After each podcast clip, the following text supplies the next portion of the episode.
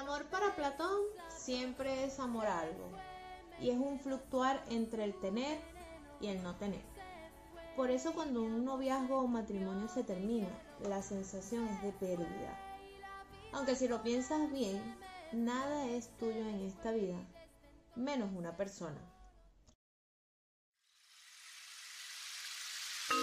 En casa existe un viejo remedio para las heridas, unas gotas de limón, que aunque producen ardor, curan. Lo mismo pasa con las verdades, duele cuando te las dicen, sanan cuando las escuchas. Bienvenidos a Exprimiendo el Limón.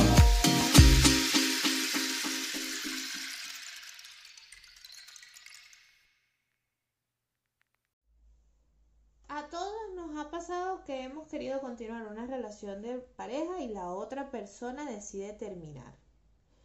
En ese momento la sensación es de pérdida total. Algo te falta. Algunos hemos experimentado apatía, cambios de humor, irritabilidad, insomnio, incluso puedes llegar a presentar taquicardia y falta de apetito. A otros, los de mi team, los síntomas pueden presentarse pero de forma contraria hay atracones de comida, se sienten cansados y con una necesidad de dormir muchas más horas de lo habitual. En mi experiencia como psicóloga y paciente he observado que en este periodo lo que reina es la necesidad por obtener las respuestas a las miles de preguntas que tienes en la cabeza. Te crees la idea de que este es el único antídoto para entender que se acabó. Pero tú y yo sabemos que no es así. Esas ansias de querer saber hasta el más mínimo detalle sobre lo que, sobre lo que el otro piensa es una excusa para ver si puedes hacer cambiarlo de opinión. Cuando terminas una relación de pareja, bien sea porque el otro lo decidió por ti, te colocas frente a dos puertas. Esa situación es como mm, tienes dos opciones. La puerta número uno no es la de la negación propia del duelo es la del capricho de ver a la otra persona como un objeto que necesitas siga siendo tuyo. En la segunda están todas las etapas del duelo, el cual es un camino lento, lleno de paciencia, doloroso como su nombre lo dice, pero con resultados a largo plazo y consistentes en el tiempo. Ahora aquí comienza el ejercicio, porque vamos a estar claros. Uno no abre la puerta número dos tan fácil. Abrirla significa abandonar toda posibilidad de estar con ese ser que tanto creemos amar. Porque ahí está la clave. El simple hecho de darle largas al asunto para escoger ya nos dice algo. Y lo que, no, lo que nos puede estar diciendo es que le preferimos estar con esa persona incluso por encima de nuestro malestar. Y ahí hay que prender las alarmas sobre cómo estamos con esta situación. A esta primera parte del ejercicio la llamaré lo que no sabes de mí que detesto. A mí me encanta colocarle a estos ejercicios nombres de culebrones. Le da como más intensidad a la cosa. Para esto necesitamos toda la sinceridad posible de tu parte y la máxima atención. Como sé eh, perfectamente que tomar la decisión de cuál puerta abrir puede generar mucha angustia, te voy a dejar un test para que respondas tres preguntas que te ayudarán a estar más ubicado con respecto a lo que quieres hacer. Entonces, este test tiene tres preguntas o tres indicaciones. En la primera vas a colocar, eh, vas a describir en tres palabras lo que es una relación de pareja para ti. Yo cuando hice este ejercicio, lo primero que coloqué fue confianza, eh, equipo y eh, satisfacción. Esas fueron las tres que yo coloqué sin pensarlo mucho. Sin el comodín de preguntarle a un amigo, esto es un ejercicio personal. En la segunda es responde con un sí o un no. Si en este momento, ojo, si en el presente no en el pasado, ni cuando empezamos, ni los tres primeros meses, no, hoy.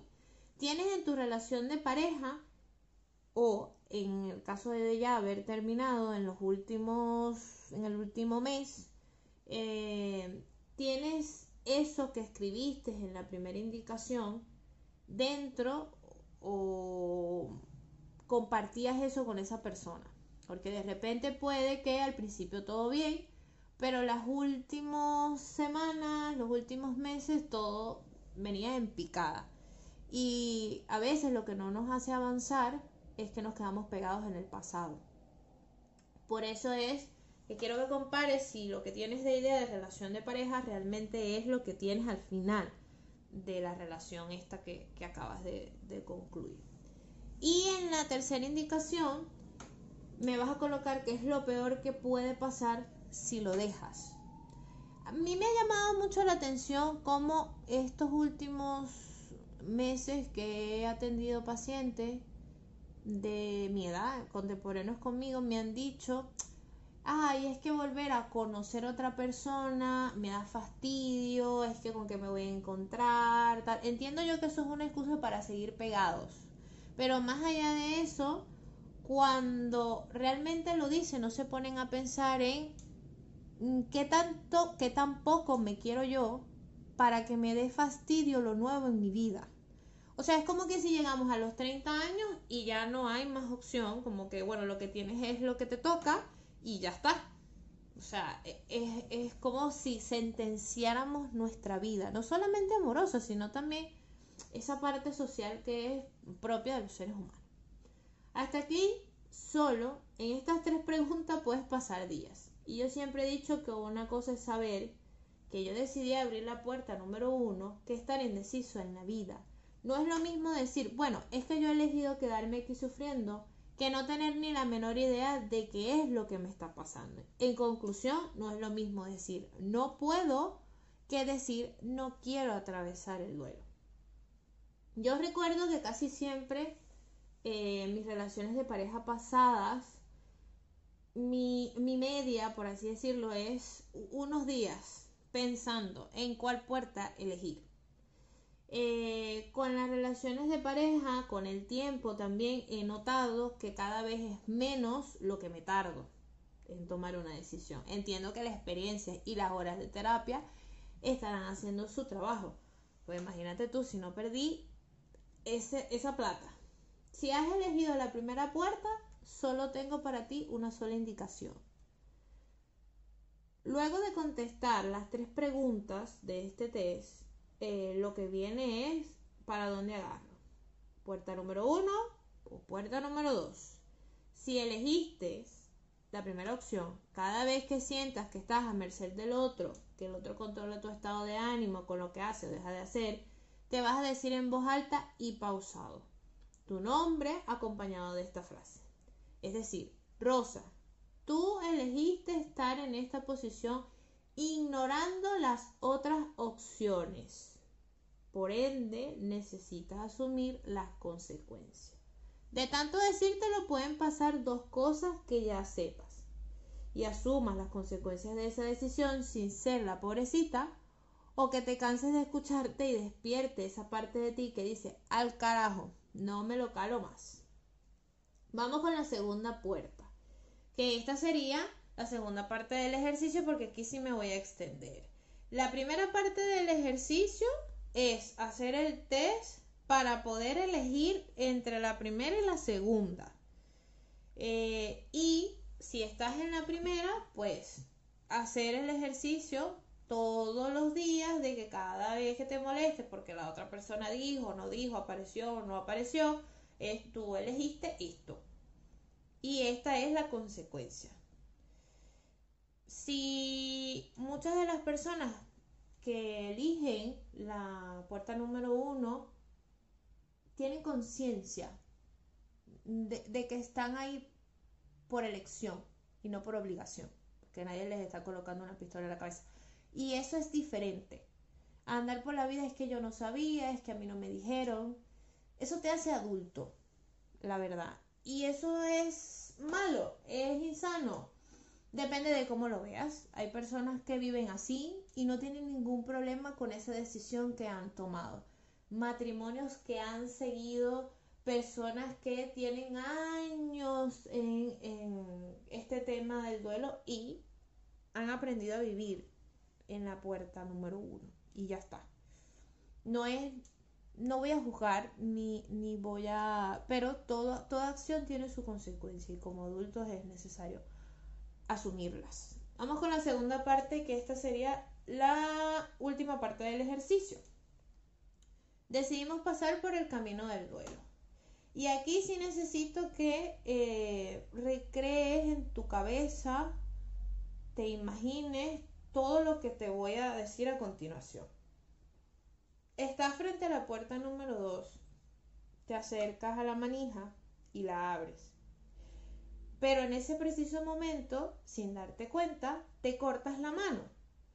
Porque la manija estaba vieja, mm, o sea, no, lo viste, no te percataste y sencillamente colocaste la mano. En una ruptura de pareja, esta es la etapa de shock, de incredulidad, de negación. ¿Cómo pudo haber pasado esto? O sea, ¿cómo tú te cortas la mano abriendo una puerta? Esas son las primeras preguntas que tú te haces en este tema de eh, la primera etapa del duelo, que no suele ser, ojo, que no suele ser más, no en todos los casos, es así, eh, como que no te quedas pegado tanto tiempo. Sin embargo, hay personas que sí, ¿ok? Entonces, caminas y te ves la mano y es a los minutos que comienza a salir sangre. Aunque no sientas dolor, eh, y te da como que, bueno, ¿qué pasó aquí? Todavía estás como que, es que no entiendo. Empiezas a ver la sangre salir de tu herida y te da rabia, porque a nadie le gusta hacerse daño, porque no entiendes qué pasó. Así como también pasa eh, esos días posteriores a la ruptura, que estás irritable, ya puedes creerte que se terminó, pero no tienes el control sobre tu hidra. Al, al igual que, que la herida, ves que sangra, te empieza a dar rabia porque no sabes qué pasó. Y cuando terminas una relación de pareja y pasas la etapa de negación y te conectas con la ira, te empiezas a preguntar eh, o empiezas a los reclamos y empiezas a, pero ¿por qué? ¿Por qué me hiciste esto? Y, y empieza todo, todo un, un estado bien infantil de berrinche. No, no consigo otra, otro ejemplo como más, más ilustrativo para esto. Sigues caminando y caminas y caminas y con el tiempo eh, te has visto la herida y también has notado que te ha salido una costra. Entonces aquí comienza la lucha entre dejarla y que haga el proceso normal de curación o quitarla porque no puedes controlar el hecho de dejarla ahí. Aquí es cuando sabemos que se terminó, pero empezamos a tener comportamientos que no reconocemos en nosotros, como por ejemplo stalkear redes sociales, buscar motivos para acercarse, estar ahí de alguna u otra forma, eh, crear situaciones en donde sabes que te lo puedes encontrar, eh, hacerte notar o empezar a vigilarlo para así Mm, como establecer un plan o desarrollar un plan para poder acercarte nuevamente. hasta aquí, tú sigues caminando con tu herida, tu herida tiene una costra, ya tú sabes que se terminó, estás en esa fase de negociación y no sabes si seguir, o sea, si dejar que el proceso de curación pase de forma normal o quitarla, porque estás como no me gusta verla ahí. Entonces, sabemos que se acabó, pero no estamos contentos aceptándolo. Hasta que luego ocurre como un bajón, como que la energía mm, disminuye, eh, ya te cansaste de quitar la costra y aunque no te gusta verla ahí, aprendes a vivir con ella. Quizás la ignores sepas que está ahí, pero te hagas el loco. Y eso pasa con la etapa en donde sientes mucha tristeza. Sabes que algo ya mm, necesitas dejarlo ir. Eh, no estás como muy satisfecho del todo. Vienen todavía recuerdos a tu cabeza. Eh, parece que el universo conspira contra ti para que te acuerdes todos los días de esa persona y sientes incluso hasta más tristeza de la que podías identificar al principio, pero es que siempre esa tristeza estuvo ahí, solo que este es el momento para que ella salga a la luz. Entonces, cada vez que te ves la costra, recuerdas lo que viviste y aunque hoy no te sientas orgulloso de las decisiones tomadas, sabes que es lo mejor para así soltar y saber que estás en la aceptación, la cual es la última fase. Entonces, aquí, luego de recrearte esto, eh, te resumo. La primera fase, negación, la segunda fase, ira, la tercera fase, negociación, la cuarta fase, tristeza y la quinta fase, aceptación. Entonces, el ejercicio consiste, primero, en ubicarme. ¿En qué etapa estoy? Segundo, ¿cuánto tiempo tengo ahí? Y tercero, ¿qué me impide pasar a la otra fase? Cuando yo te hable de, de impedimento, siempre hay algo que gano, eh, que por eso no me muevo hacia el otro lado. Por ejemplo, en mis relaciones de pareja, si yo estoy en la etapa de la ira, el pelear, el reclamar, eh, me hace ganar a mí, entre comillas, una posición en donde yo creo que me pueden dar la razón y en donde esa persona se puede arrepentir. ¿Ok? Entonces, yo al final estoy esperando es que la ira se me pase con una acción que él haga o deje de hacer. Y eh, esto mm, congruente o muy congruente no será.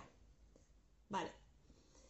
En la ira, voy a seguir con, e, con este mismo ejemplo porque al principio de tener relaciones de pareja me costó salir de ahí y esta es como que la que más recuerdo en donde pasé más tiempo.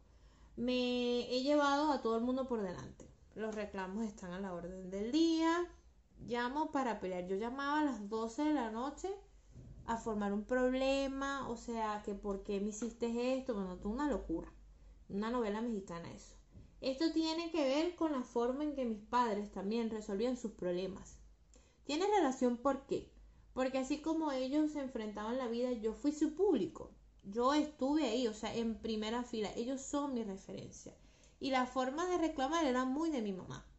Pegada en el pasado, en lo que no se hizo, en lo que yo hice por él. Eh, y la forma de hacerlo era muy violenta. O sea, yo podía primero gritar y después llorar y después insultarlo y así. Luego con el tiempo pasé a tener la energía hacia adentro. Es decir, quitaba mucho la costra porque me sentía culpable por no haberlo visto venir, por no cuidarme. Ya la culpa no era de que tú eres un desgraciado, ya es que yo soy una pendeja, en pocas palabras. Y ahí sí reconozco que duró mucho tiempo. Era una lucha interna conmigo misma que al final hacía que cada vez que me quitaba la costra, la herida incluso se hacía más grande. Luego de ubicarme y de ubicar cuánto tiempo y de ubicar qué es lo que me impide pasar a la otra fase, voy a especificar las conductas que tengo que me hacen estar todavía en esta fase. Si yo digo que estoy en la fase de negación, ¿qué cosas hago para entrar ahí? Eh, y voy a generar estrategias para erradicar poco a poco como mínimo dos de esas conductas.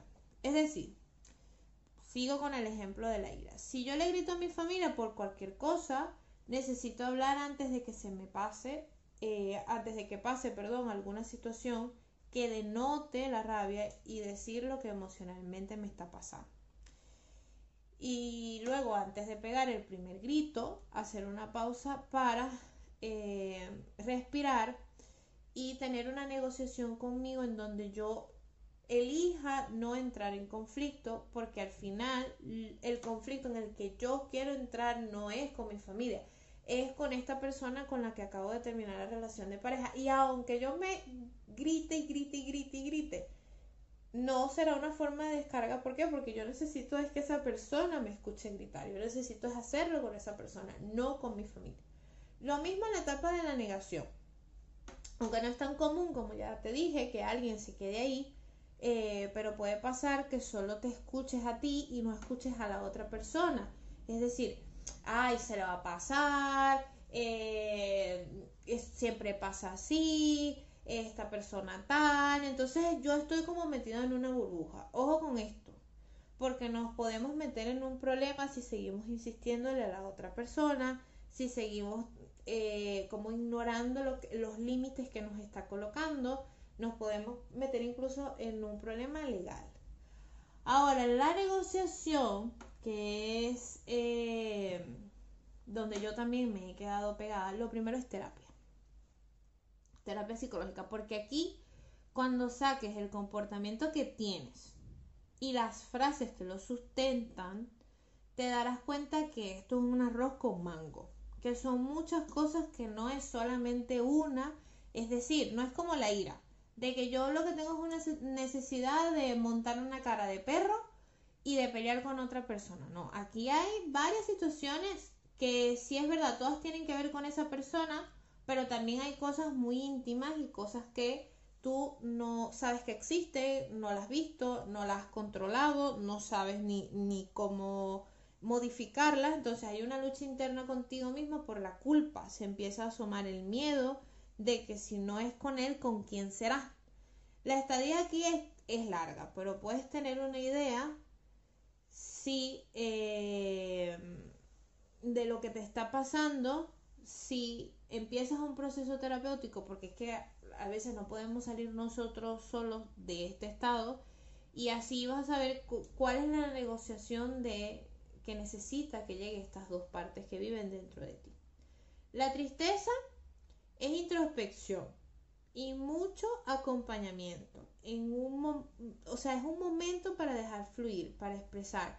Y aquí hay que estar muy pendientes porque la pregunta es, ¿qué estoy haciendo yo ahora para dejar salir mi tristeza? Si yo ubico que en la etapa de la tristeza yo estoy teniendo comportamientos en donde lloro horriblemente o siento como una cosa en el pecho y no lloro, en la primera opción es lloro, ok. Realmente lloro por llamar la atención o porque realmente es una descarga para mí. Eh, o sea, ¿con qué intención lo hago? Siempre revisen las intenciones de, de por qué hacen las cosas. Y en la segunda opción es, ¿qué pasa conmigo? Que no dejo salir. Y muchas veces es como que, ay, pero yo cómo voy a, llorar ahora, si esta persona hace meses que nosotros terminamos, que no vale la pena porque ya se olvidó de mí y me duele. Entonces, ubica cuál es el comportamiento de evasión que estás utilizando para no sacar un aprendizaje junto con tus emociones. Obviamente para cada, cada etapa, luego de ubicar el comportamiento que me impide pasar a la siguiente, la estrategia para superarlo es personal. Todo dependerá de qué es lo que a ti te viene mejor y eso solo lo sabes probándolo y con qué te sientes más cómodo. Por ejemplo, yo he generado estrategias en la negación donde vuelvo a leer mensajes si la ruptura se ha dado por ahí, porque en esta vida todo pasa, o anoto frases de esa conversación que aún tengo fresca en mi cabeza, que es como un cable a tierra ah, mira, pero es que esta persona me dijo esto o esta persona hizo esto, yo no puedo ignorar esto, pensando en que, ay, no es una rabieta y se la va a pasar mañana. En la de la ira, hablo, digo qué me pasa, porque como ya me conozco, sé que me pega en el estómago. Me da un dolor horrible tragarme las cosas y vivir obstinada todo el día. Y en el estómago, ¿por qué? Porque este es el centro de la ira. Para la negociación, anoto los pros y los contras cuál es el discurso que hay dentro de mí. Eso es lo que yo necesito. ¿Cuáles son las frases? A veces me digo que es culpa mía por ser tan boba. Y otras veces digo, no, pero es que es un desgraciado. Es que hizo esto y esto. Y entonces estoy así, brincando de un lado para otro y no consigo eh, tener como un punto medio entre estas dos partes. Por eso es que para mí es importante, si no lo puedes hacer solo, que no pasa nada, buscar ayuda, buscar ayuda terapéutica porque eh, esto es lo que te va a mantener o lo que va a hacer que puedas encontrar tú mismo la respuesta. En la tristeza, eh, mucho contacto con las personas que quiero, mucha contención y soy yo la que lo busco. Por eso siempre les digo de la importancia de mantener la alimentación emocional con tus seres queridos. Y la pregunta ahora, para terminar el tema del ejercicio, es, ¿cómo sé que lo acepté? ¿Cómo sé que ya pasé esto? ¿Cómo sé que, que, puedo incluso empezar una relación de pareja nueva? Y lo primero que me viene a la mente es que ya no duele ya no se necesita. Ya esa herida que tenías en la mano ya tiene una cicatriz. Y al principio las cicatrices duelen un poco y ya con el tiempo es un recordatorio del lugar por donde pasaste. Esa cicatriz te deja un aprendizaje, pero cuando la tocas o la ves, ya no duele. Que es distinto a que te dé nostalgia, que es distinto a que recuerdes a esa persona, que es distinto que em, veas un lugar y te recuerdas, ah, mira, es que yo vine con fulanito. Eso es diferente a que cada vez que esas cosas pasen, que van a pasar y son totalmente normales, te duela, te dé un ahogo, te dé eh, llores sin control. Ese, esa es la diferencia o ese es el indicador para que tú sepas que llegaste a la aceptación que soltaste. ¿Cuánto tiempo dura el proceso del duelo? Que eso es una pregunta muy común para mí. Eh, el tiempo que tu organismo quiera, el tiempo que, que tú inviertas en ti. E, eso es lo que va a determinar qué, tan, qué tanto tiempo o qué, cuáles serían, abandonando las expectativas, obviamente. Pero sí es cuál es el, ¿Cuánto tiempo me voy a tardar en caminar esto? Mientras más herramientas y sepas qué estrategia utilizaste en esto, tú vas a poder emplear estas estrategias en otro proceso de dolor, que no precisamente tiene que ser una relación de pareja.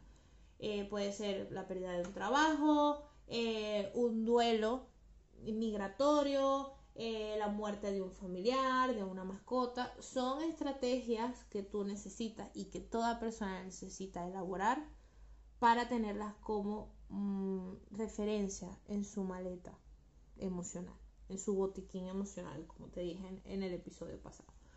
Entonces, aquí es, eh, primero, ubícate en decidir puerta número uno o puerta número dos.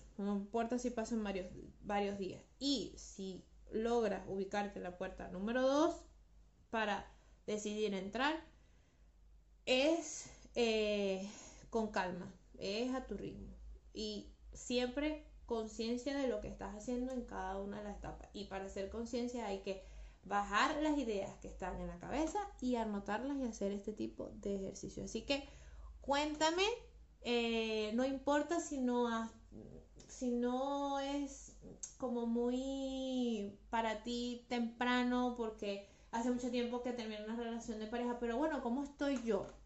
O sea, no tengo que haber terminado ayer una relación de pareja para poder hacer este episodio. Y ya me contarás por mi cuenta de Instagram, arroba psicorose, eh, que gracias a todos por los que me han escrito. De verdad que esto es una ventana de las cosas más eh, experienciales que profesional, por así decirlo, porque es, más desde mí que desde Rosa, la psicóloga. Así que abierta sus comentarios, a sus sugerencias, eh, si lo quieres compartir con alguien que realmente también lo necesite, pues nada, este podcast es para eso.